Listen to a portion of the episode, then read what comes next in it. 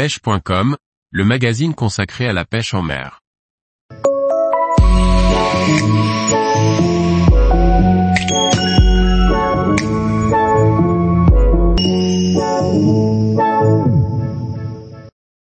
Le goby à bouche rouge, un poisson fréquent en Méditerranée. Par Laurent Duclos. Le goby à bouche rouge est un poisson très présent sur les bords de la Méditerranée dès les premiers mètres. Il est facilement identifiable et demeure une prise courante pour les amateurs de rock fishing. Son nom scientifique est Gobius crudatus, il peut être aussi dénommé goby ensanglanté ou goby sanglant. Comme son nom l'indique il se différencie des autres espèces de goby par sa bouche rouge atypique. Une bouche donc ornée de belles lèvres proéminentes d'un rouge vif.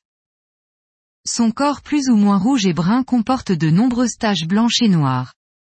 Sur le haut de ses nageoires dorsales, on peut observer un liseré blanc ou bleu clair. C'est un goby qui peut dépasser la taille de 15 cm.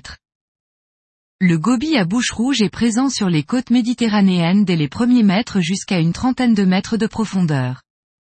Il fréquente la plupart des biotopes, zones rocheuses et zones sablo-vaseuses, à partir du moment où il a un endroit pour pouvoir se cacher. En effet, le goby à bouche rouge passe la plupart du temps dans sa cache qu'il ne quitte que pour s'alimenter. Son alimentation se compose essentiellement d'invertébrés et de petits crustacés. Poisson omnivore, il peut aussi se nourrir de fragments d'algues et de petits poissons. Poisson farouche, le goby à bouche rouge est un poisson solitaire qui a tendance à défendre son territoire. Sa reproduction se déroule à la fin du printemps et au début de l'été.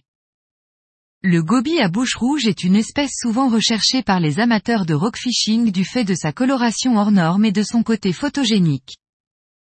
Il peut être pêché à l'aide de petits leurres souples ou de worms montés sur une tête plombée ou un simple hameçon avec un plomb chevrotine au-dessus. Pour dénicher un goby à bouche rouge, il faut procéder à des animations minimalistes près du fond à proximité d'abris potentiels. Une espèce qui peut aussi s'inviter lors de sessions de pêche opposée ou en surfcasting selon la taille des appâts et des montages employés. Tous les jours, retrouvez l'actualité sur le site pêche.com. Et n'oubliez pas de laisser 5 étoiles sur votre plateforme de podcast.